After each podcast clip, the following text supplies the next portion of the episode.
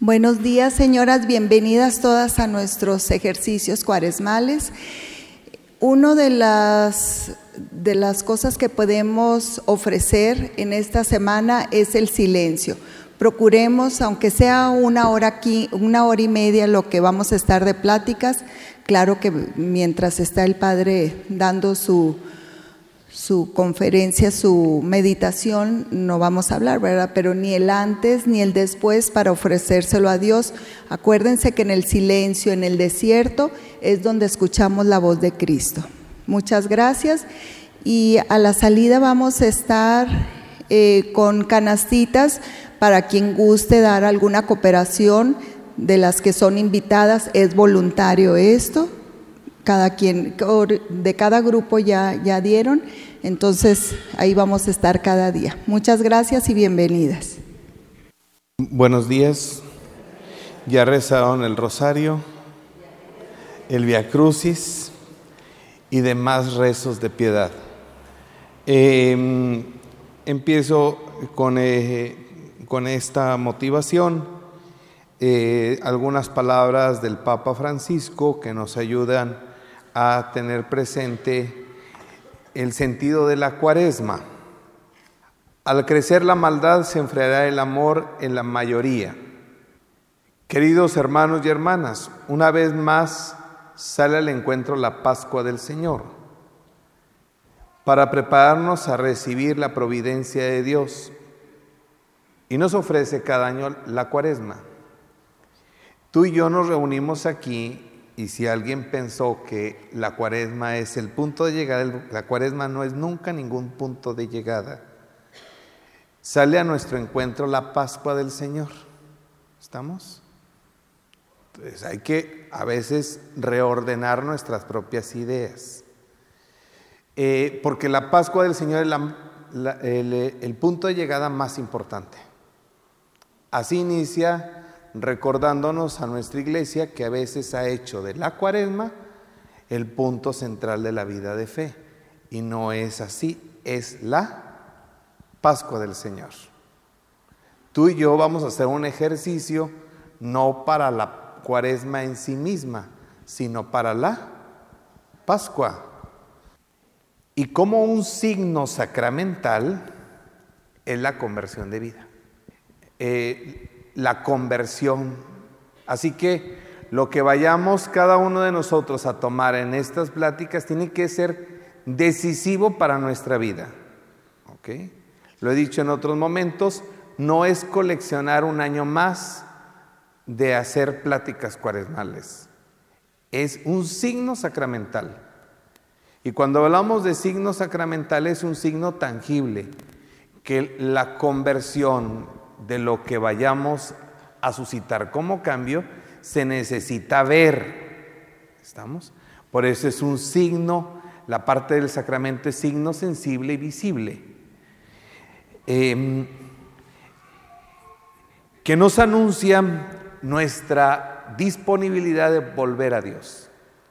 Dios se encuentra aquí y eh, habrá que suscitar en nosotros un cambio a partir de traer nuevamente a nuestra vida la pasión, muerte y resurrección.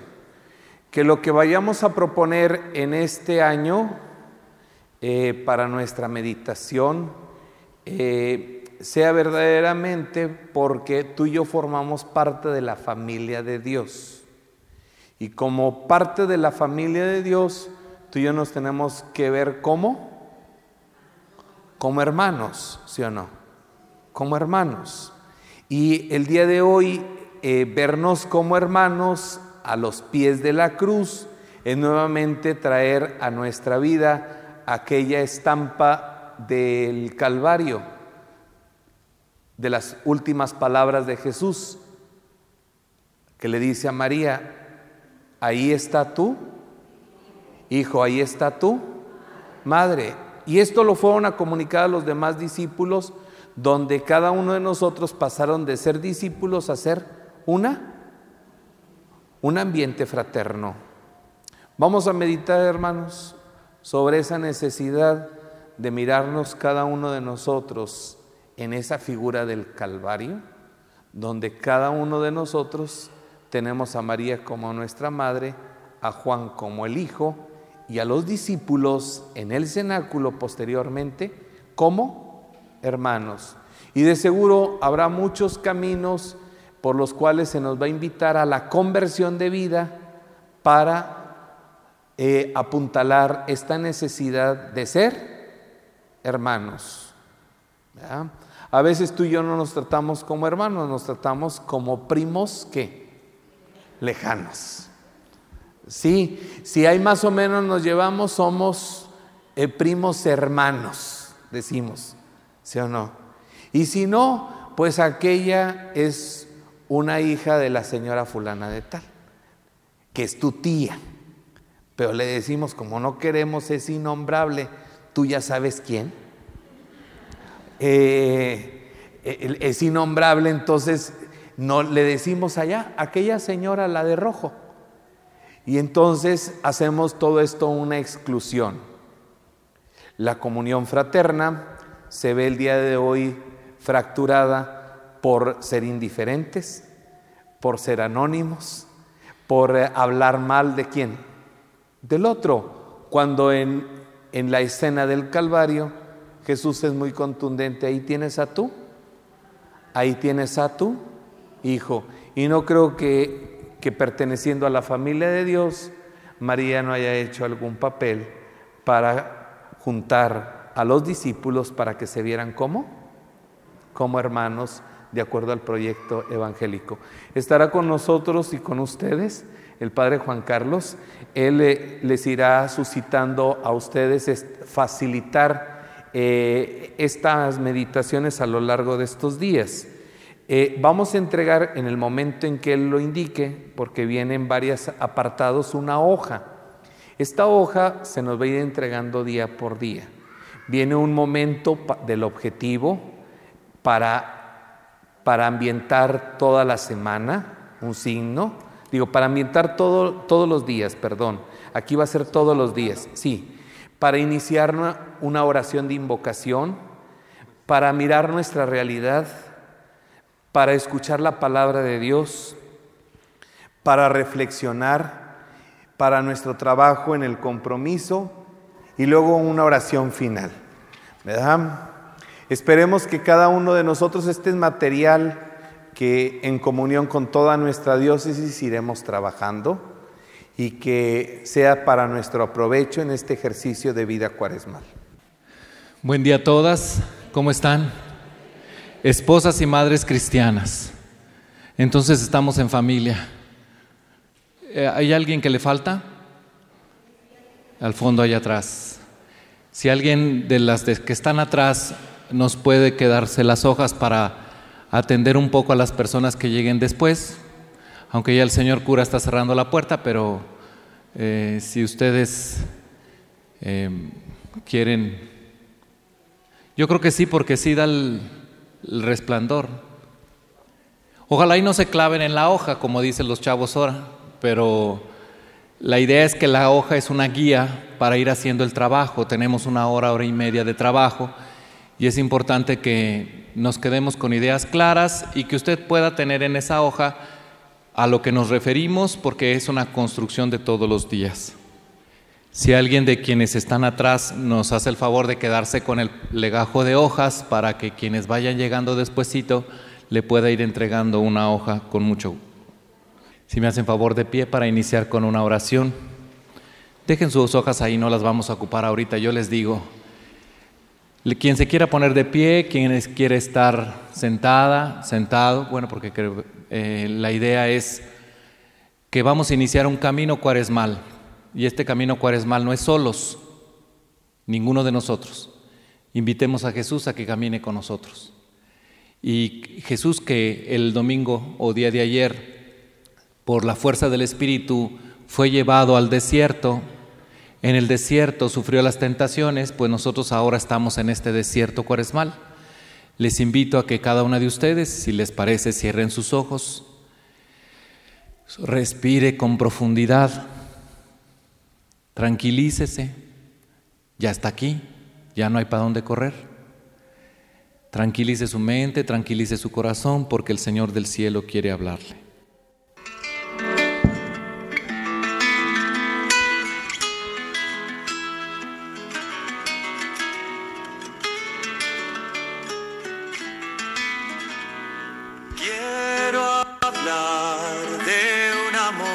infinito que se vuelve niño frágil, amor de hombre humillado. Quiero hablar de un amor apasionado. Con dolor carga nuestros pecados, siendo rey se vuelve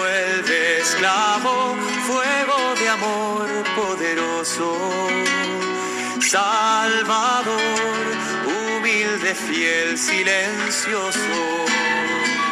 Amor que abre sus brazos de acogida. Quiero hablar del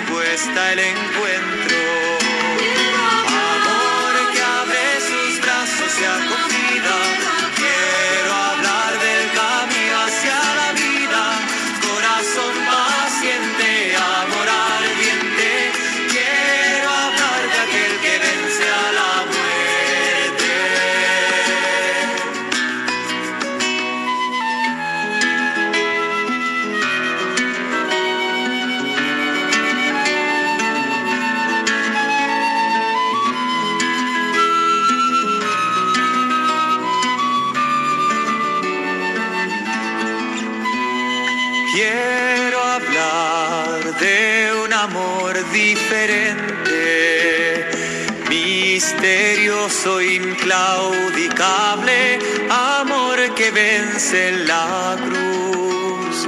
Quiero hablar del corazón de Jesús. Amor que abre sus brazos de acogida.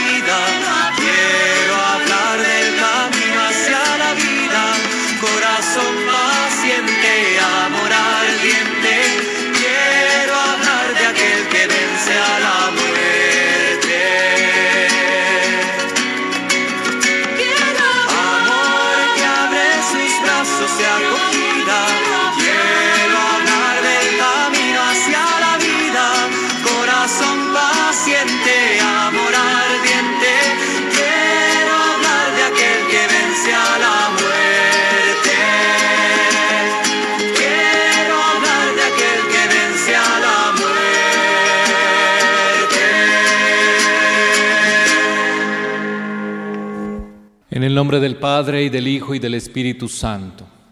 Siéntense un momento, por favor.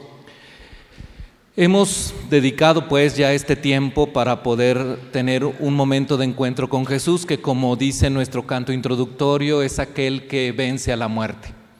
No olvidemos que el camino cuaresmal es un camino que nos propone la Iglesia como un medio, no como un fin. Y entendamos que cuando la cuaresma se propone como un medio y no como un fin, es para tratar de entender que cada uno de nosotros hemos construido una idea de la cuaresma como un fin en sí misma, conforme a lo que cotidianamente se nos propone. A ver, ¿quiénes de ustedes son mamás? Levanten la mano.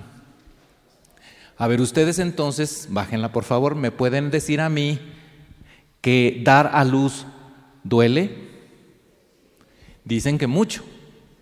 ¿Les creeremos? ¿Ustedes qué preferirían? A ver, tener en sus brazos al bebé sin dolores de parto. ¿No preferirían eso? Pues sí, ¿no?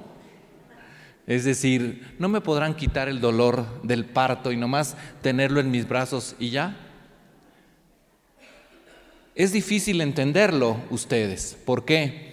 porque mi madre, la mía, aunque parezca que no tengo, eh, dice que cómo no te voy a querer, como dice la canción, si cuando te parí me doliste un friego.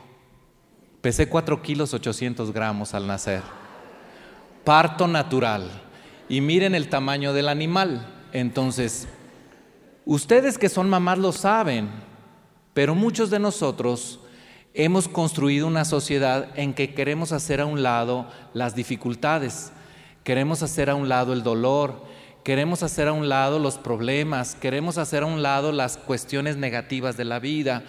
Pero estas cuestiones nos ayudan a valorar la otra parte, la parte del día, la parte de los momentos que vale la pena tener a un hijo en los brazos después de haber batallado en el dolor.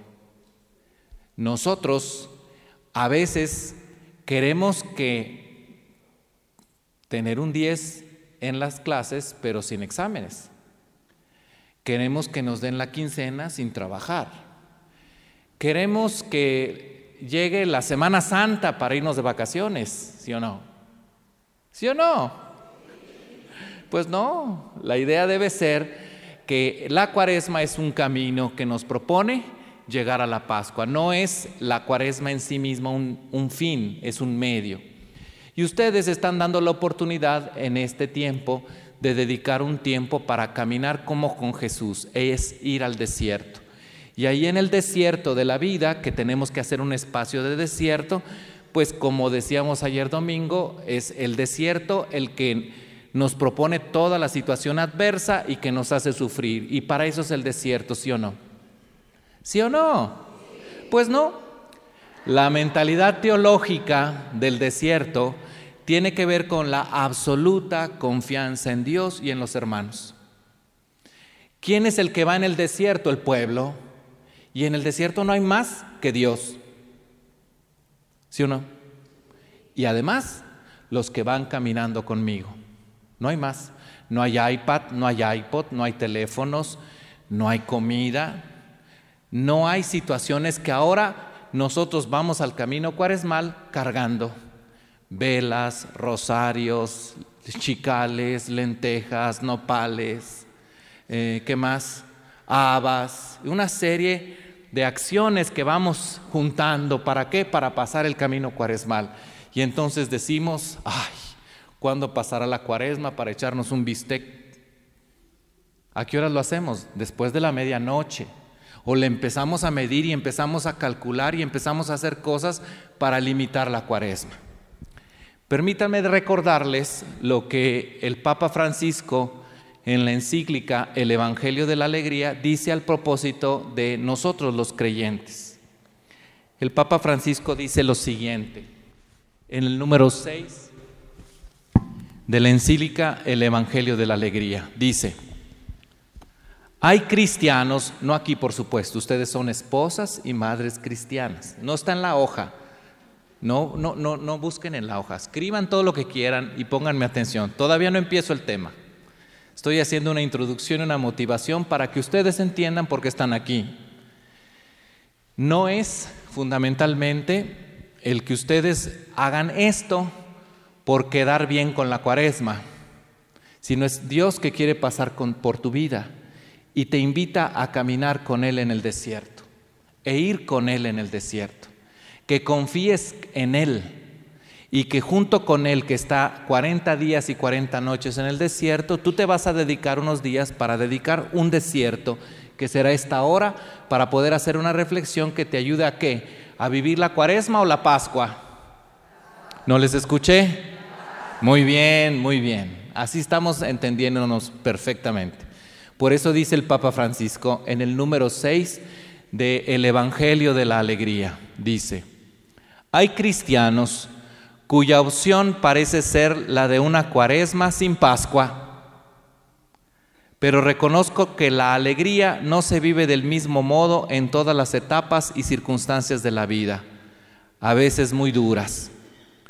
Se adapta y se transforma y siempre permanece al menos como un brote de luz que nace de la certeza personal de ser infinitamente amado, más allá de todo. Comprendo a las personas que tienden a la tristeza por las graves dificultades que tienen que sufrir, pero poco a poco hay que permitir que la alegría de la fe comience a despertarse como una secreta pero firme confianza, aún en medio de las peores angustias. Me encuentro lejos de la paz, he olvidado la dicha, pero algo traigo a la memoria, algo que me hace esperar, que el amor del Señor no se ha acabado, no se ha agotado su ternura. Por eso yo les quise poner al principio de esta celebración que efectivamente, o al principio de esta charla, que efectivamente muchos de nosotros estamos cargados de muchas angustias, de muchos problemas, de mucha desconfianza.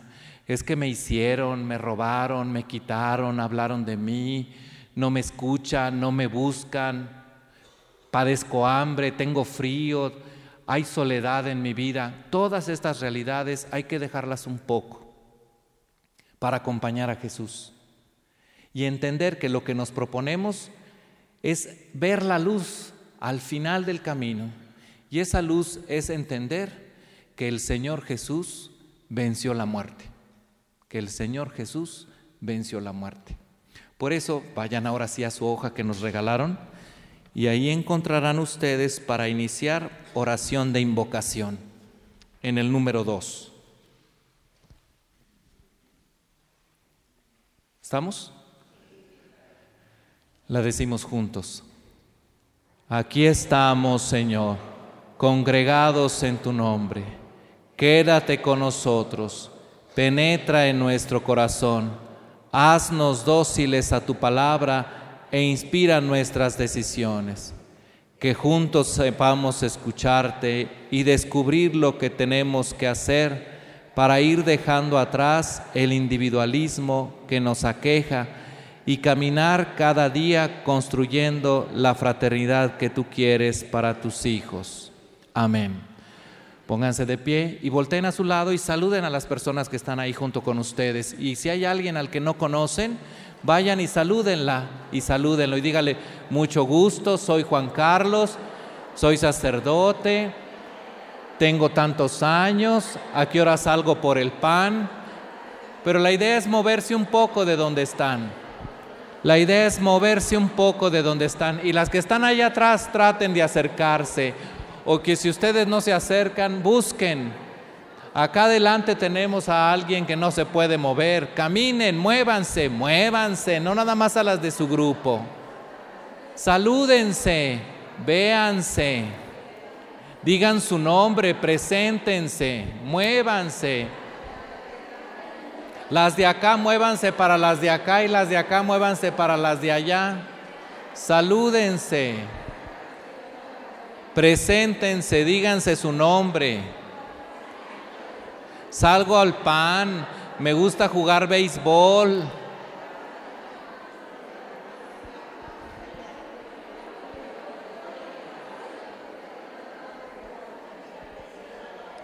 A ver, siéntense. Muy bien. Muy bien. Siéntense, por favor. A ver, díganme algo. ¿Qué se siente? ¿Eh? ¿Cómo estás, Chayito? Muchos de nosotros no nos movemos de nuestro lugar. Otros nos vamos con terreno conocido. Otros y otras somos más atrevidos y vamos más allá. Son las amigueras del grupo. Pero la mayoría es, ¿te fijaste qué ropa trae? Bueno, no ustedes, por supuesto. ¿Te fijaste que su bolsa no es de marca, es pirata? ¿Qué estoy tratando de decir?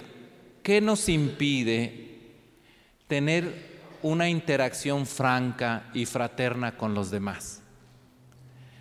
Estamos iniciando una semana que queremos hacer un esfuerzo por entender estas dos realidades que yo estoy planteando desde el principio. qué significa el desierto. Y segundo, que en el desierto se necesita caminar con Dios y entender que no camino solo y que van a mi lado. Y para poder cruzar el desierto cuaresmal, el desierto de la cuaresma que significa confianza en Dios, que va a faltar comida, que va a faltar vestido, que va a haber dificultades, que va a haber adversidades, pero no voy solo. Dios va conmigo y segundo, va la comunidad. Pero si en mi relación con la comunidad estoy orientado para yo hacer un camino individual y no fraterno, entonces hay un obstáculo. Y el primero es el recelo. Por eso es el título que tienen ustedes ahí. Del recelo a la... ¿Cómo pasar del recelo a la confianza? Si vamos caminando como pueblo, ¿cómo avanzar como pueblo y con Dios en nuestro camino cuaresmal. Ese es el objetivo de esta semana, no hay otro. Desde ahora se los decimos. Y si vamos a caminar durante cuatro o cinco sesiones en esta reflexión, la primera parte es entender que el desierto cuaresmal no es el fin. ¿Hacia dónde vamos? Hacia la tierra prometida. Hacia allá vamos, hacia la tierra prometida. Y en la tierra prometida, el camino cuaresmal es la pasión, muerte, pero sobre todo la de nuestro Señor Jesucristo. Y en este caminar, lo que nos desvía muchas veces es una visión individualista, cómoda, no fraterna. ¿Y qué es lo que hace que no seamos fraternales, que no seamos compartidos, que seamos desconfiados, que seamos recelosos? Que estoy, es que a mí me hicieron mucho daño, es que yo tengo en mi cabeza una serie de principios, juicios, y eso me impide que yo entre en contacto con otra persona. Pero bueno, es que también forma parte del grupo, es que también es cristiana, es que también quiere ser gente buena, tiene buenas intenciones. No, no. Es que no usa la misma ropa que yo, es que no tiene el color de la piel que yo, es que no estudió en la misma escuela que yo, es que hay una serie de ideas en la cabeza que me dicen, alto, quédate donde estás, no te muevas, vete atrasito de todo el pueblo. Nada más que si te quedas rezagada en el desierto, la cosa se puede complicar, ¿o no? Bueno, tres, el número tres de su hoja. Vamos a ser un poco esquemáticos para no perdernos. Si hay alguna duda, al final compartimos algunas cosas, pero quiero ser lo más esquemáticamente posible. Por favor, compartan con la persona que está ahí con ustedes o de entrada esa pregunta. ¿Se puede construir, estoy en la número 3, página 2, ¿se puede construir algo bueno en la vida si partimos del recelo y la desconfianza? ¿Por qué? Date unos minutos para meditar, entra en tu interior y contempla tu exterior. Si quieren escribir algo ahí. Se puede construir algo bueno en la vida si partimos del recelo y la desconfianza. Digan sí o no y por qué y escriban. Es para ustedes principalmente esa hoja. Estamos en el número 3.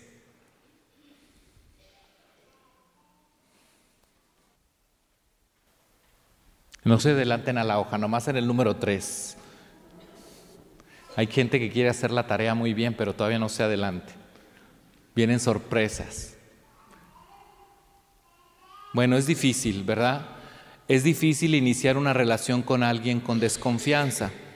Una de las cosas que hemos platicado muchas veces el padre Juan Manuel y yo es cómo en nuestra sociedad, sobre todo aquí en Saltillo, estamos muy eh, orientados a decir, ¿y quién va a dar la plática? Por ejemplo. ¿Quién es el que va a exponer? ¿Es jesuita? Ah. ¿Es legionario? Oh. ¿Es diocesano? Ah. ¿Qué significa eso? Que en nuestra cabeza hay ideas que nos impiden entrar en contacto con los demás. Nuestro mundo es un mundo que está construido en la cabeza. Y que si en nuestra cabeza hay una idea que ya me pone a cernir, digamos, a poner distancia, entonces no somos un pueblo que podemos caminar, porque esas ideas son mías. ¿Cómo se construyeron? Por tu historia. Pero esas ideas que se construyen son tus ideas, pero que en el tiempo de la cuaresma estamos invitados a descubrir ahora que esas ideas son buenas, te sirven, te han ayudado, pero si llega un momento dado que queremos construir familia y queremos construir comunidad y queremos hacer un encuentro solidario, ¿qué tanto me ayudan esas ideas? Tienen ahí en el número 4 el texto de saqueos, si me hacen favor. Todos y todas lo tienen. ¿Lo leemos juntos? En aquel tiempo Jesús entró en Jericó y al ir atravesando la ciudad, sucedió que un hombre llamado Saqueo, jefe de publicanos y rico, trataba de conocer a Jesús, pero la gente se lo impedía, porque Saqueo era de baja estatura. Entonces corrió y se subió a un árbol para verlo cuando pasara por ahí. Al llegar a ese lugar, Jesús levantó los ojos y le dijo, Saqueo, bájate pronto, porque hoy tengo que hospedarme en tu casa. Él bajó enseguida y lo recibió muy contento. Al ver esto, comenzaron todos a murmurar diciendo, ha entrado a hospedarse en casa de un pecador. Saqueo, poniéndose de pie, dijo a Jesús, mira Señor, voy a dar a los pobres la mitad de mis bienes. Y si he defraudado a alguien, le restituiré cuatro veces más. Jesús le dijo, hoy ha llegado la salvación a esta casa, porque también es el Hijo de Abraham, y el Hijo del Hombre ha venido a buscar y a salvar lo que se había perdido. Palabra del Señor. Gloria a ti, Señor Jesús. Bueno, ya dejen la hojita. Me toca a mí decir la reflexión que viene a continuación y por qué presentarles el texto de saqueo. No solo saqueo tenía ideas en su cabeza, sino también la gente que está a su alrededor tenía ideas en su cabeza. Pero esas dos ideas, las ideas de saqueo y las ideas de la comunidad, hacían algo que era imposible en el pensamiento del Señor. Bloquear su relación con Él y bloquear su relación con sus prójimos. Bloqueaba, le impedía a Saqueo moverse hacia Jesús y a la comunidad le impedía moverse hacia los hermanos para encontrarse con Jesús. Había un impedimento y ese impedimento que estaba en la cabeza eran esas murmuraciones eso que cuchicheamos, eso que criticamos, eso que ahí mencionamos otra vez. Yo no les conozco a ustedes, bendito sea Dios, bueno, algunas sí, pero no hablo de las que conozco, sino, ¿qué es lo que te separa de tu prójimo? Eso que chismoleas, ¿te fijaste el vestido? ¿Te fijaste la ropa? ¿Te fijaste que no llegó con, con quien tenía que llegar? Llegas, llegó sola, te fijaste que no le dio beso, etcétera, etcétera, etcétera. ¿Te fijaste cómo venía vestido? ¿Te fijaste que gorda? ¿Te fijaste que se cortó mal el pelo? ¿Te fijaste? Entonces todas estas cosas acercan o separan. ¿Cuáles son las tuyas? La idea es, ¿cuáles son las tuyas? Vuelvo al mismo ejemplo. ¿Quién va a dar las pláticas? ¿Quién va a estar con nosotros? Y a mí les recuerdo que pues yo ya voy a cumplir 20 años como sacerdote, Dios mediante, en septiembre cumplo 20 años. Nunca he sido párroco, siempre he andado del tingo al tango. Pero cuando yo recién me ordené, imagínense ustedes recién ordenado, hace 20 años, tenía un cohete, pero yo quería acabarme el mundo, hace 20 años, todavía, pero de otra manera. Y me tocó estar en una parroquia en Monclova, Coahuila, donde se organizaban grandes eventos multitudinarios, el padre Emiliano Tardif y el padre no sé qué, y grandes eventos se hacían, se llenaba el estadio Monclova. Yo ni cuando fui a ver a los acereros contra los zaraperos vi tan lleno la cosa. Y además yo era el único zarapero que estaba ahí, entonces imagínense. En aquel encuentro, un día en una de las reuniones, nos dicen, oiga padre, le dicen al padre párroco, y estando su vicario, joven, flaco, jeroso, cansado y sin ilusión, no, con muchas ilusiones. imagínense ustedes que dice, necesitamos antes del encuentro un retiro de servidores. ¿A quién invitaremos? No, pues es que si traemos al padre Chuchito de las colinas, pues nos va a costar el avión tanto y nos va a costar. No, pero no tenemos porque mejor lo gastamos para poder. Ah, ok. Y, yo, yo, pues yo se los doy, les dije yo, pues yo les doy el retiro. Y dijo uno de los super laicos, no padre, hay niveles. Casi dijo, no padre, hay niveles. O sea, nosotros estamos en otro nivel. Con muy buena fe, como Saqueo. Saqueo tenía muy buena fe, tenía buena intención. Ustedes tienen una buena fe, una buena intención, pero hay cosas dentro de nosotros de baja estatura como Saqueo. Esas bajas estaturas es las que cada uno de nosotros hoy nos toca primero identificar. ¿Cuáles son mis bajas estaturas? ¿Qué me impide acercarme a Jesús? ¿Qué me impide llegar a Él? Y hoy, en esta semana, nos estamos dando el tiempo de querer subirnos al árbol para por lo menos ver pasar a Jesús. Y nos queremos nosotros subir al árbol o subirme a alguien o meterme al grupo de esposas cristianas para poder yo tener un encuentro con Jesús, pero me doy cuenta que alrededor, en mi comunidad, hay murmuraciones empieza a ver en mi comunidad, en mi fraternidad, cuchicheos. ¿Y esta qué quiere aquí? ¿Y esta qué? Pues si todos la conocemos, si sabemos que su marido, que su marida, que su hijo, que su hija, que su hermano, que su primo, que ahí anda pegada al padre Juan Manuel, si debe de andar pegada al padre Juan Carlos, no al padre Juan Manuel, y ahí andamos. Y mira, mira, no, no, mejor con el padre Juan Manuel, es el párroco, el otro ni perico perro es. Así. Y empezamos a hacer, no solo individualmente, sino comunitariamente, empezamos a crear ciertas murmuraciones. Y tanto lo individual como lo grupal bloquea el contacto con Jesús. Bloquea el contacto con Jesús. Hay personas que están muy chaparritas el texto de saqueo que leímos tiene esa orientación simbólica. Saqueo tiene muchos impedimentos que le sitúan en que es chaparro, pero tiene un gran corazón, tiene una gran intención. ¿Cuál es la gran intención que tiene? Quiere ver a Jesús. ¿Ustedes no? Estamos en lo correcto, estamos en el camino.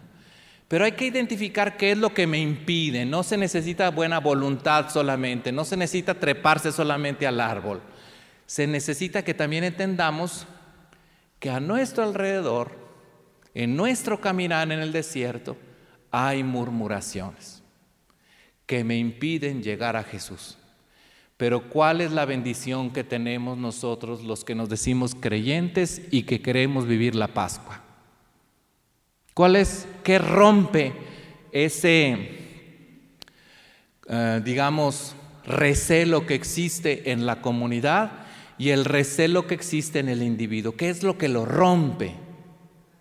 ¿Cómo? ¿La qué? La confianza, ¿sí o no? ¿Alguien dice otra cosa? La esperanza, ¿sí o no? El respeto, ¿sí o no? ¿Están de acuerdo, sí o no? Pues no.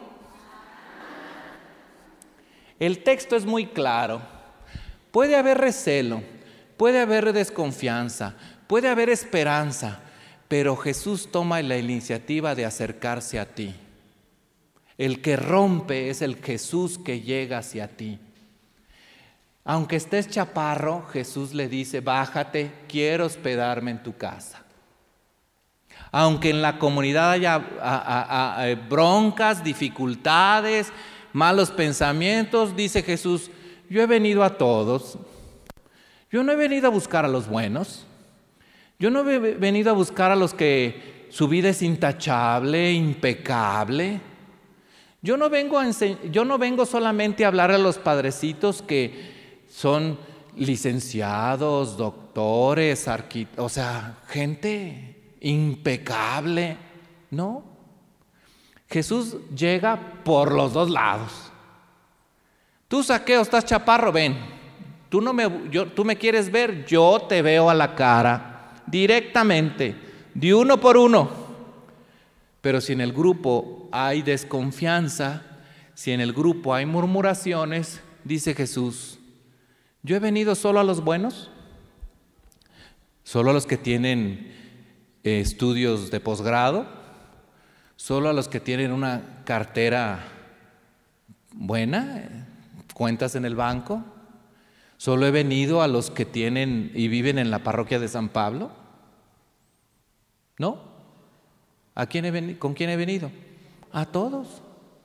Y si tengo preferencias, porque algunos decimos, Dios no tiene preferencias, claro que Dios tiene preferencias. ¿Cuáles son las preferencias de Dios? Los que nadie se fija. A los pecadores les hacemos fúchila, guácala. Y Jesús les hace, vénganse mis hijitos. A las prostitutas todo mundo le hace fúchila, bueno, los que pagan no, escogen. A las, Jesús les dice, vénganse mis reinas. Como el, padre Armando Vargas, que es ahora vicario de la parroquia de, digo, es vicario general de la diócesis de Piedras Negras. Cuando estaba aquí en Saltillo y fue mi profesor, nos contaba que él estaba en la parroquia donde estaba la zona de tolerancia. Y entonces atendía la zona de tolerancia y a las muchachas que trabajaban en la zona de tolerancia. Y un día se le encuentran las muchachas al padre Armando en la, en la calle, en el centro, le dice, padre, ¿cómo está usted? Ya hace mucho que no va con nosotros. Y él que es moreno, alto, moreno, dice, me ponía como higo, morado, morado, yo, así como dijo el piporro, higo, morado. ¿Por qué? Pues espérate, dilo bajito, porque yo, yo voy a celebrar la misa, no voy a otra cosa pero no lo digas tan recio, porque hay murmuraciones entre nosotros, porque hay murmuraciones. Yo no tengo que decir más, pero en esta semana pasada hemos sido otra vez bombardeados a través del periódico y a través de los comentarios sobre situaciones que vivimos los sacerdotes. Y hay una persona a la que yo quiero mucho, y es una mujer grande, que uno de sus familiares cercanos, se dedica a ayudar en una comunidad a hacer retiros. Y estaba muy angustiada y me dice, me habla Juan Carlos, este, ¿cómo le hago? Porque pues yo ya lo voy a sacar, yo le voy a decir que se vaya porque no vaya a estar con los padrecitos y que los padrecitos hay. Pues espérate, hombre, tranquila. Vamos a identificar, vamos a conocer, vamos a, pero vamos a tratar de entender, pero no, no, ya, córtale, mi chavo. Córtale. Cuánta angustia hay en nuestro corazón, cuántas dificultades hay en nuestro corazón, cuántas murmuraciones comunitarias. Y no estoy diciendo mentiras. Es decir, a lo mejor son cosas verdaderas de los curas y de los no curas. Pero Jesús dice, yo no he venido a separar, yo no he venido a, a justiciar, yo he venido a buscar a los que estaban perdidos. Y esa frase provoca esperanza. Cuando yo tengo oportunidad de tratar asuntos de pareja, ustedes saben que entre las cosas que hago, o si no saben, pues entre las cosas que hago, soy que soy licenciado en psicología y tengo una maestría como terapeuta familiar. Y entre las cosas que yo pongo a trabajar a las parejas cuando se puede, es cuántos prejuicios hay en tu cabeza en tu relación con el otro. Es que uno de los mensajes que tú tienes que decirle a tu pareja no es mensajes, tú me dijiste, tú me hiciste, es que tú no te acuerdas, es que tu mamá, es que tu papá, es que tú. Y cuando empiezan los mensajes tú, el otro que hace, la otra parte, se pone los guantes o empiezas a jugar a las vencidas. Es que de tú pasas a tú también. Y es que tú no te acuerdas, pero tú también. Y es que tú no lo hiciste, pero tú también. Es que tú me criticas, pero tú también. Y el tú también, ¿qué le hace a la otra parte? Que primero fue tú y ahora escucha tú también. Se pone los guantes. Y empieza la rebatinga. ¿Qué pasaría si dices yo? Yo creo, yo me pasó, yo me acuerdo. Y empezamos de yo me hago responsable. Yo me hago responsable. Y entonces en el mismo lenguaje, en el mismo lenguaje ya me da una pista de por dónde va la cosa. Cuando yo le digo a las parejas, empiecen a aprender a hablarse en mensajes yo, yo los entreno para que digan mensajes yo, en ese contexto no es tú te pones los guantes, sino el mensaje yo baja los guantes. Y el mensaje yo dice, ah, canijo, yo no me había dado cuenta. Yo no entendía eso. Yo no sentía eso. Yo. Y todo esto porque la palabra de Dios nos dice que hay dos realidades en saqueo, en este texto de saqueo. La primera es que saqueo es de baja estatura, pero tiene una buena intención. Quiere conocer a Jesús. Pero esa buena intención la ahoga su baja estatura lo que tiene en la cabeza. Hace esfuerzos de subirse al árbol, hace esfuerzos de abrirse entre paso entre la gente, pero la misma gente lo bloquea. Tiene que valerse de varias cosas, pero Saqueo tiene buena intención. Y luego se encuentra con que Jesús quiere estar con él. Que Jesús quiere tener un encuentro con él que Jesús se abre paso y llega con él, transforma su vida, lo mueve, lo cambia. Pero a pesar de que empieza a hacer algo él y que Jesús se encuentra con él, ¿qué pasa a su alrededor? ¿Ya viste? ¿Ya ves? Ese Jesucito no ha de ser como, como de veras, ¿verdad? Ese Jesucito ha de ser de los mismos. Ese Jesucito no es tan bueno como dicen. Ese Jesucito dice exigente para unos, pero no exigente para otros. En mis tiempos mi mamá me decía, y en mis tiempos mi marido, y mm, yo que nunca he tenido problemas, yo que todos mis hijos son por aquí, se van seguiditos, no los conoces mi reina, pero bueno, eso dices.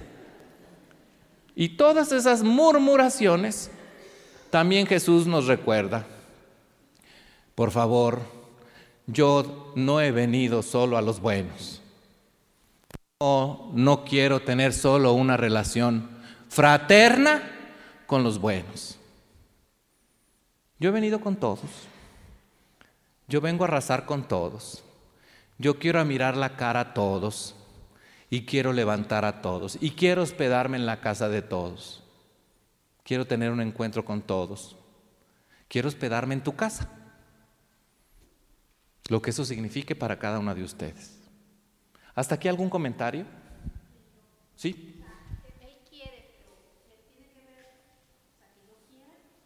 ¿Que Jesús tiene que esperar que tú quieras?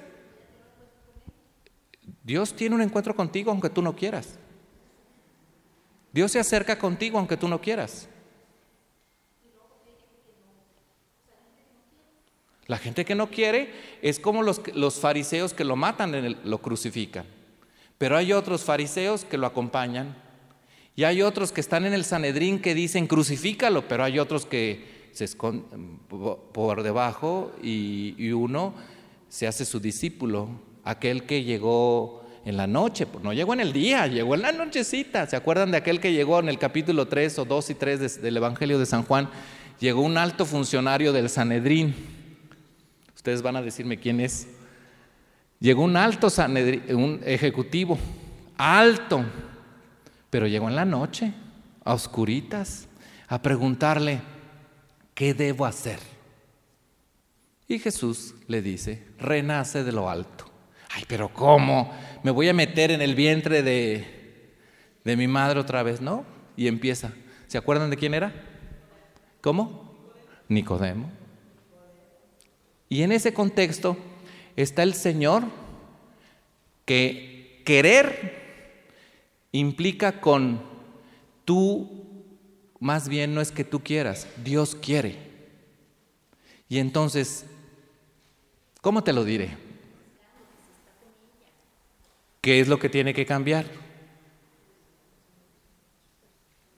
¿Cuál? Que Dios es el que la castiga. Por ejemplo. Pero yo te tengo que exhortar, yo te tengo que decir, yo más bien te acompaño y estoy contigo. Yo aquí estoy. Es como un papá que el, chiquillo se hace berrinche. ¿Y qué le dice? Pues aquí estoy, patalea, brinca, pero yo nunca voy a dejar de ser tu papá. Yo he escuchado muchas veces eso. Es decir, yo ya no quiero vivir en esta casa. Yo ya no quiero. Haz, yo he escuchado estas expresiones de hijos. Ya no quiero. Tu papá, para mí es como si estuvieras muerto. Y he oído a los papás que dicen, y me gusta oírlo así, aunque tú no quieras, por más que patalees, nunca voy a dejar de ser tu padre.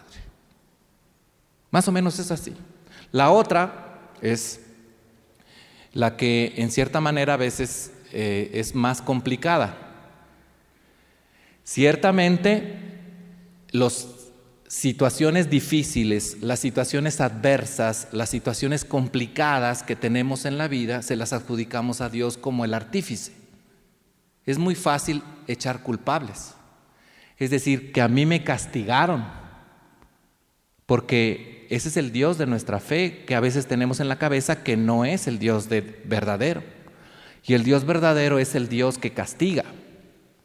El Dios que, ah, nomás está viendo a ver de dónde está la traba para trompezarnos, diría aquel, ¿no? Diría el cacho, mi sobrino, ¿no? Para trompezarte, tío. Y entonces es, es complicado lo, lo que tú estás diciendo, pero es como ponernos nosotros de ejemplo y no es ponernos nosotros de ejemplo, es quién es el Dios que tienes en la cabeza. ¿Cuál es el Dios que tienes en la cabeza? Es que se murió mi mamá, se van a morir todas y la mía también. Es que lo mataron. ¿Por qué a él lo mataron? Dios no estaba ahí. Yo hace ocho días, hace diez días, menos, hace ocho días estábamos Juan Manuel y yo en una reunión nacional de sacerdotes. Y en esa reunión se conoció la noticia de estos dos sacerdotes que estaban en Guerrero, que fundamentalmente los mataron, un, grupo armado. Y en esa reunión había dos sacerdotes de la diócesis de donde habían matado a esos dos padres. Y platicando con ellos, ellos nos decían, evidentemente, nosotros estamos viviendo en una situación de muerte. No sabemos quiénes son los buenos y quiénes son los malos.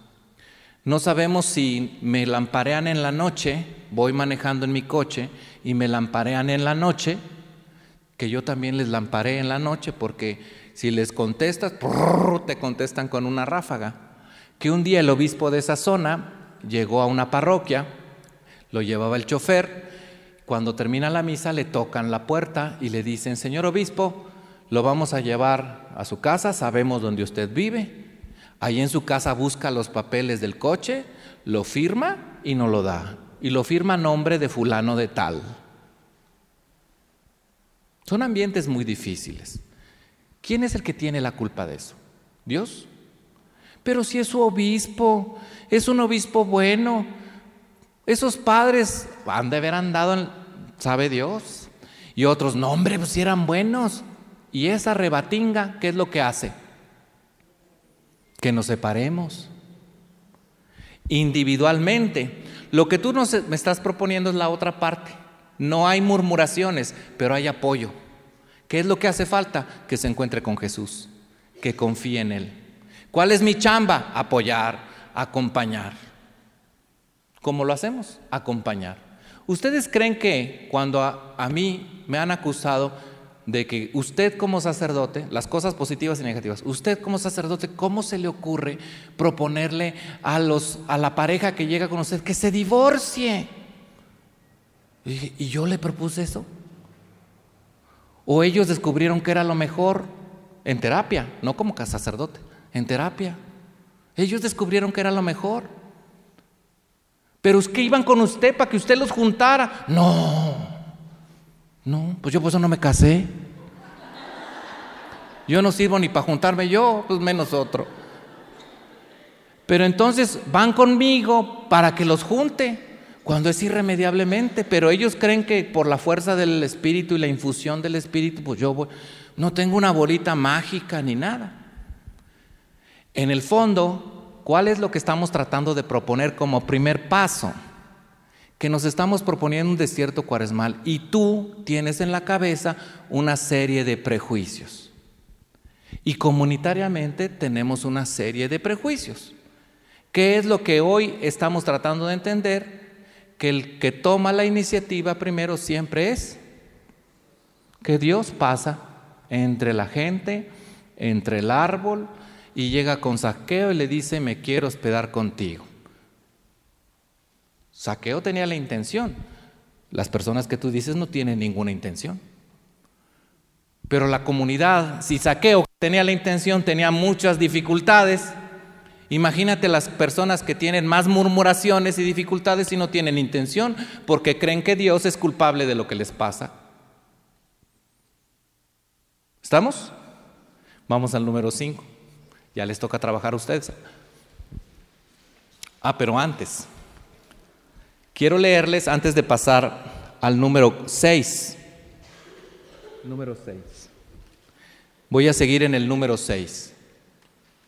Pero les voy a leer lo que el Papa Francisco nos dice cuando, cuando nos propone entender en el Evangelio de la Alegría que para poder nosotros ser cristianos y cristianas capaces de ser sal y luz, el Papa Francisco nos dice en el número, en el número 81 de la Evangelii Gaudium o el Evangelio de la Alegría.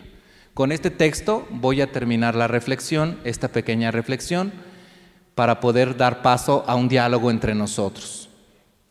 Dice, no a la asedia egoísta dice el Papa Francisco.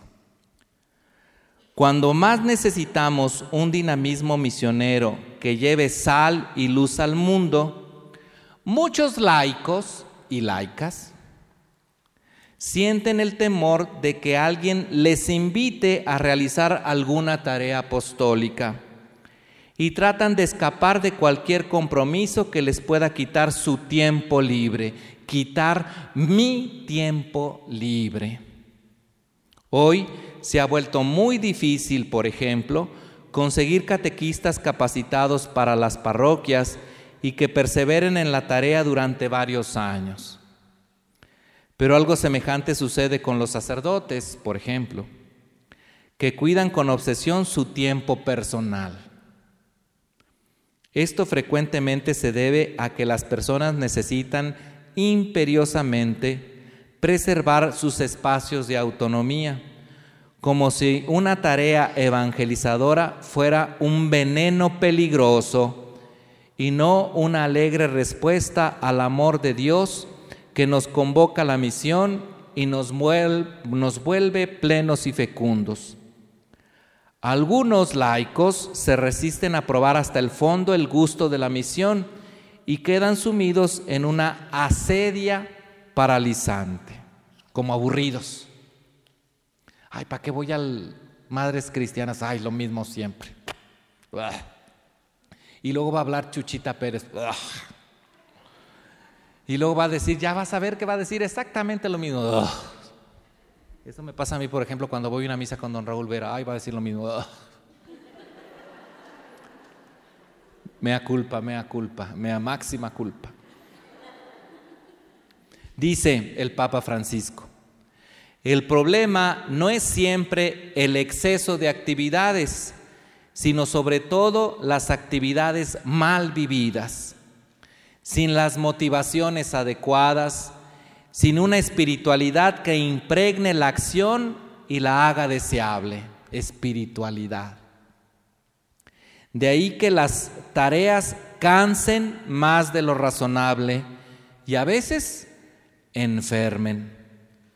No se trata de un cansancio feliz, sino tenso, pesado, insatisfecho y en definitiva no aceptado. Esta asedia, este aburrimiento le pongo yo, porque la asedia como que ha de ser mm, como que sedientos, así apagados, esta asedia puede tener diversos orígenes, dice el Papa. Algunos caen en ella por sostener proyectos irrealizables y no vivir con ganas lo que buenamente podrían hacer. Otros por no aceptar la costosa evolución de los procesos y querer que todo caiga del cielo. Otros por apegarse a algunos proyectos o sueños de éxitos imaginados por su vanidad. Otros por perder el contacto real con el pueblo en una despersonalización de la pastoral que lleva a prestar más atención a la organización que a las personas. Y entonces les entusiasma más la hoja de ruta que la ruta misma. O a nosotros, que nos encanta más los chicales, las lentejas, eh, las habas de la cuaresma, la capirotada de la cuaresma, las peregrinaciones, los bailes, los perdono, Dios mío, y ay, perdone, indul. Qué bonito cantas, mi reina. ¿Eh? O yo no soy nada y del polvo nací. ¡Ah! Y cuando tú, Jesús viene contigo y te dices, ¿quién eres tú? Yo no soy nada. Y ahorita que nos saludamos, yo no soy nada. Y voy con el otro, yo no soy nada. Imaginen esa idea. el Papa Francisco nos está repasando una serie de ideas y pensamientos que nos impiden entrar en la alegría de la que desborda de llevar a otros la buena nueva. Por último, en una ocasión les dije o les he comentado que en la parroquia donde yo estaba antes de ser sacerdote era en Santa Catalina de Siena, en Ocampo, Coahuila. Y en aquella zona del desierto, en Ocampo, hicimos una tarea y una misión de ir casa por casa a las religiosas, el párroco y yo, tocando la puerta y nos habían dado una indicación. La indicación era tocar la puerta y lo único que íbamos a decir, cuando nos abrieran la puerta, nosotros íbamos a decir, Dios te ama y porque Dios te ama, yo estoy aquí. ¿Cómo era?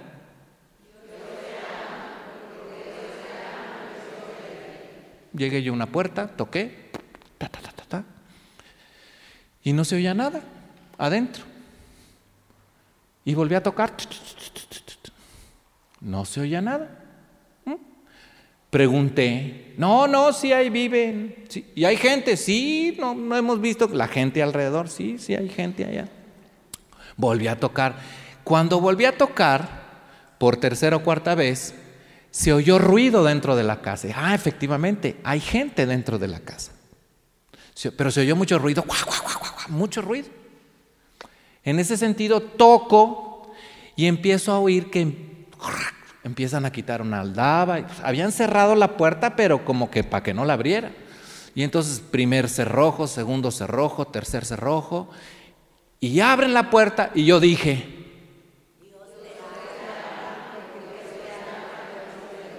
y la señora empieza a llorar amargamente. Ella había tomado la decisión de suicidarse. Y en el momento que yo llegué a tocar la puerta, ella había colocado una mesa, una silla sobre la mesa y estaba ya en aquellos lugares las casas, algunas casas tienen vigas. Ya había puesto el mecate para poder ahorcarse. Y estaba poniéndose el mecate. Me contó después, todavía me pongo chinito. Me contó después. Yo estaba poniéndome el mecate en la cabeza cuando tocaron y entonces me quedé quietecita. Ah, ¿Ya se irán? ¿Ya se van a ir? Y yo toqué otra vez. Yo toqué otra vez. Y entonces estaba quietecita. Cuando em- empieza a oír voces y que preguntan que sí, no, sí hay gente y empieza a oír que todo el relajo que yo empecé a hacer afuera, decide bajarse. Yo escuché el ruido de adentro, que era que empezó a hacer el ruido de bajarse, bajarse de la silla, pisar la mesa, de la mesa al piso. Todo ese ruido lo escuché yo, pero no sabía qué era. Cuando decide oír las voces y dice, bueno, voy a acabar con esto, voy a ver qué es, se irán y me sigo en mi trabajo. Y yo abro la puerta y lo primero que escucho es,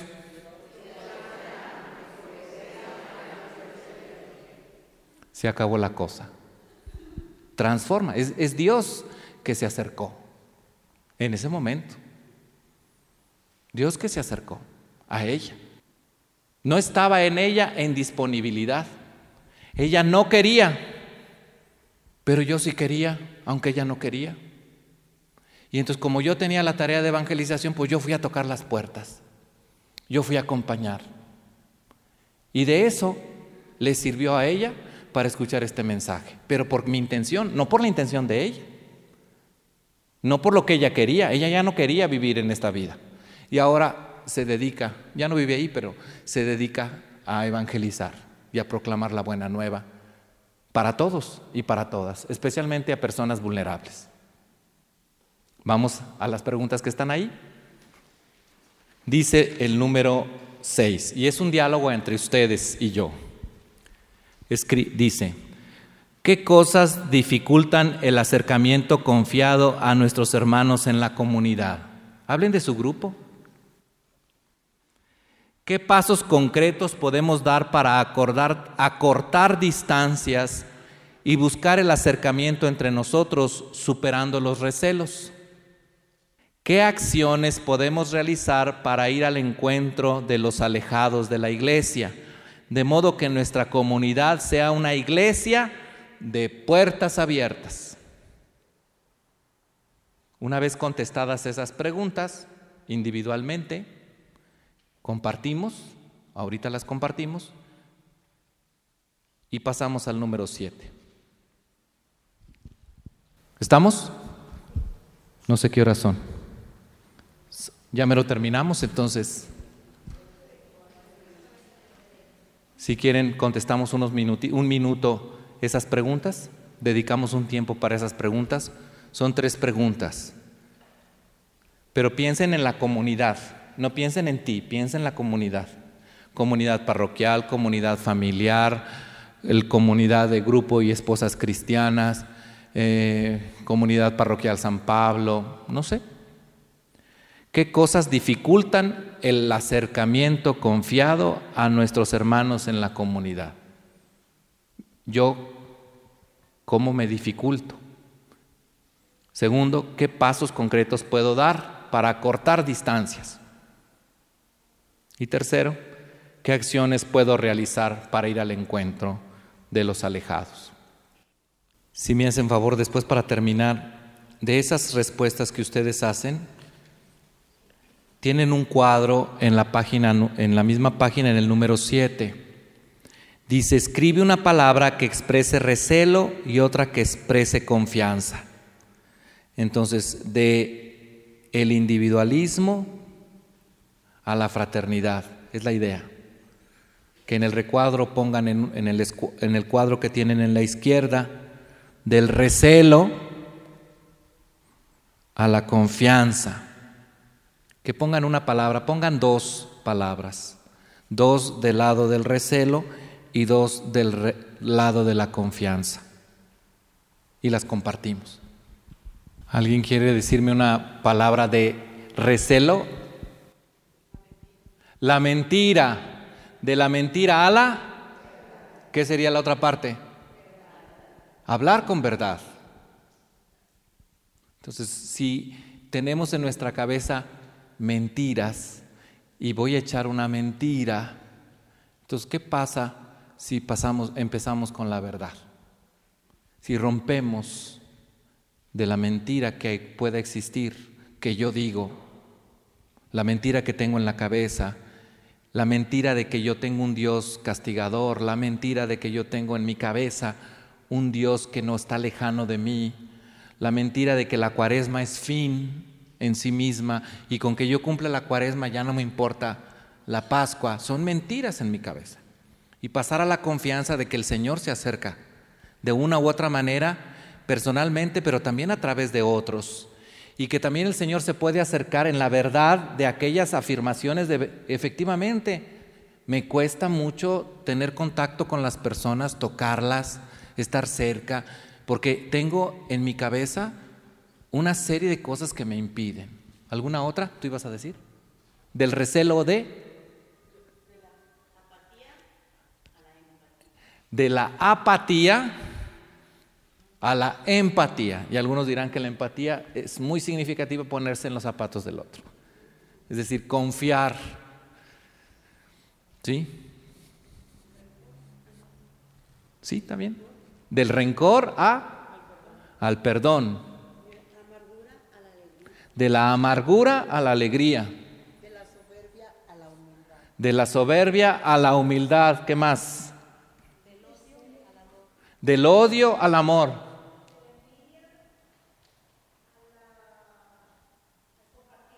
De la envidia al compartir. ¿De la qué? De la ilusión a la confianza. Sí, porque volver a la ilusión, de la desconfianza a la ilusión, pues está muy canijo, ¿verdad? Yo esto lo escucho mucho en las parejas. Es que ya me desilusioné. No, no, espérese, mi reina. Es que, ¿cómo tienes que hacer para que me ilusione? Y entonces él le lleva flores, no. ¿Le lleva mariachi? No. ¿A Chente Fernández? No. A mí me gusta Juan Gabriel.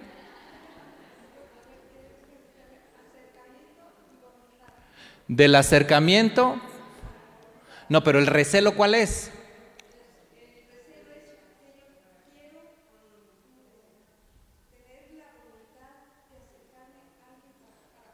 Pero eso está bien. Confianza. Yo me quiero acercar a ti, pero no me acerco a ti porque, ay, bueno, es que tú no eres el... Sí, no me quieren aceptar. Y yo ya tengo en la cabeza, pues como yo soy una flaco, ojeroso, cansado y sin ilusiones, y ella tan carismática, tan perfumiada, tan... No, no, no, no, ¿a poco se va a fijar en mí? O sea, el recelo es excluir, pero la exclusión es mi recelo. El recelo es excluyo, pero ¿qué es lo que excluyo? No usa la misma ropa que yo, en su familia hay un pariente que me hizo daño, pero es su abuelita y ya se murió. Entonces, pero yo ya tengo ese recelo, ¿no? ¿Cuántas cosas hay? Pero el egoísmo expresado en este individualismo de solamente yo a la caridad. Y el padre Juan Manuel nos decía al comienzo de esta reflexión que el Papa Francisco nos había propuesto esa imagen del hielo que es, produce la maldad y que va enfriando, la maldad que va enfriando los corazones y la caridad. ¿Perdón? Sí, sí, el padre Juan Manuel les hizo mención y es una imagen buena. Sí.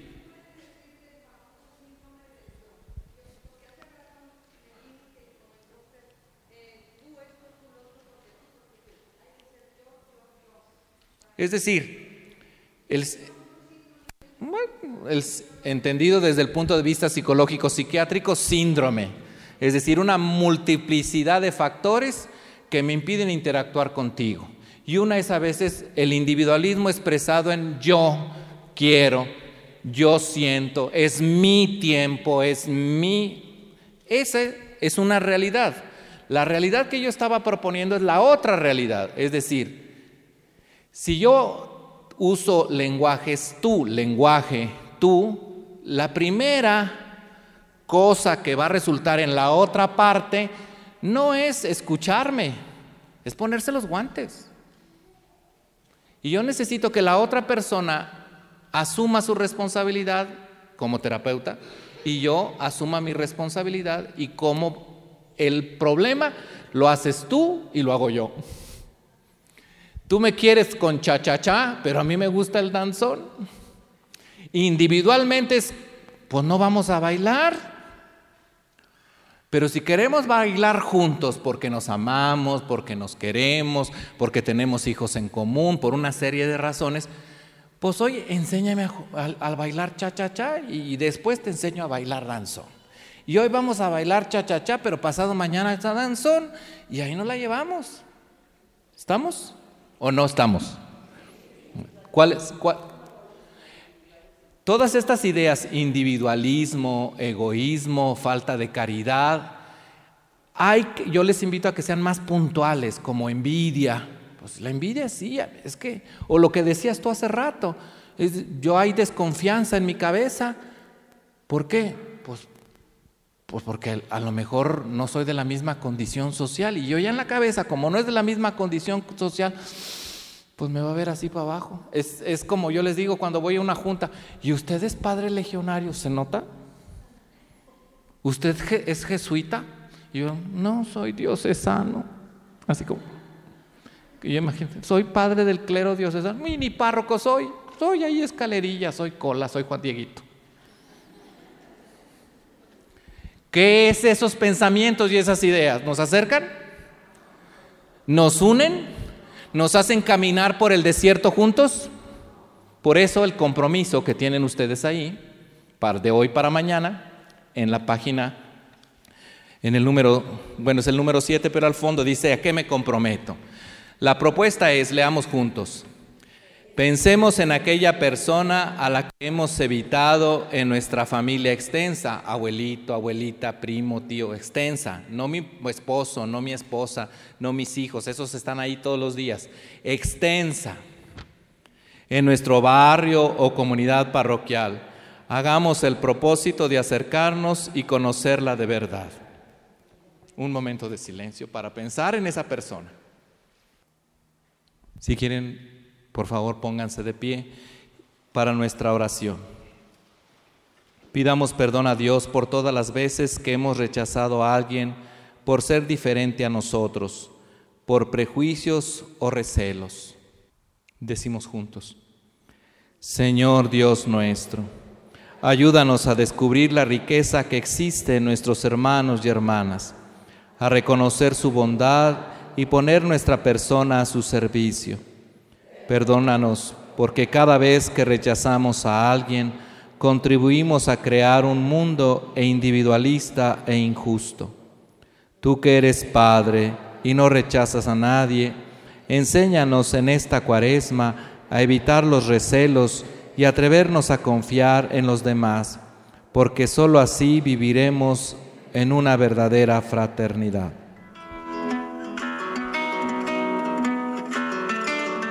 Volvemos a oír el cuento inicial.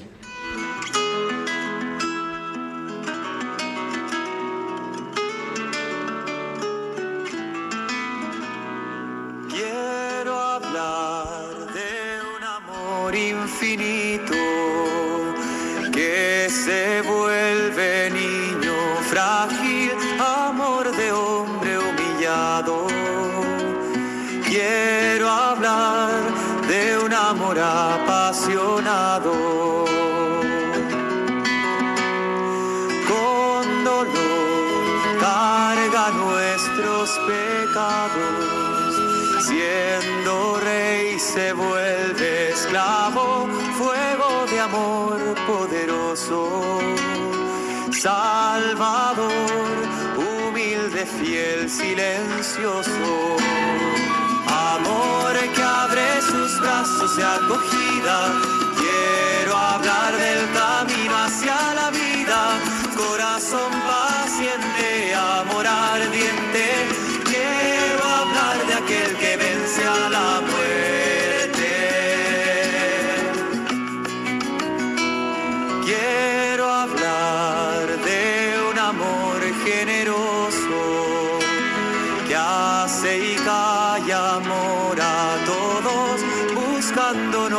todo el tiempo, esperando la respuesta, el encuentro. Amor que abre sus brazos y acogida,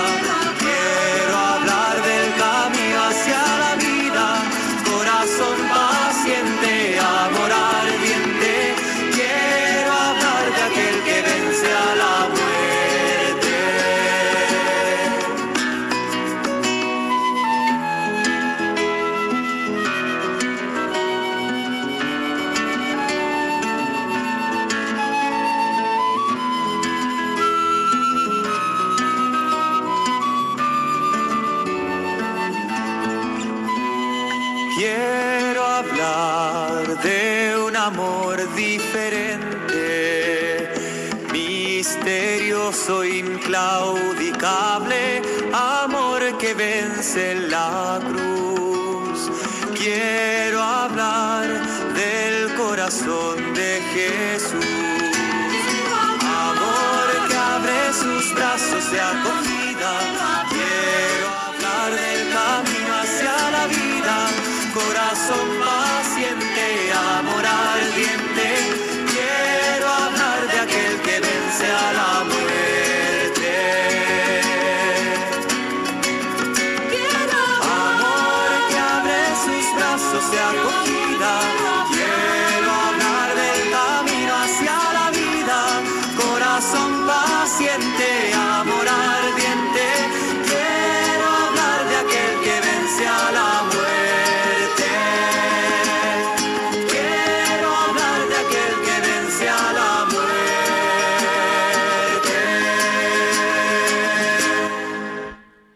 Dios te salve María, llena eres de gracia, el Señor es contigo.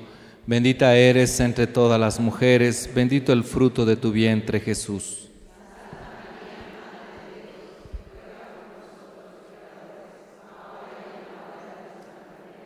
El Señor esté con ustedes.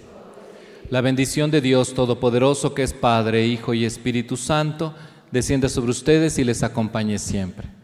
Podemos irnos en paz. Buen día a todas, pásenla bien, hasta mañana si Dios quiere.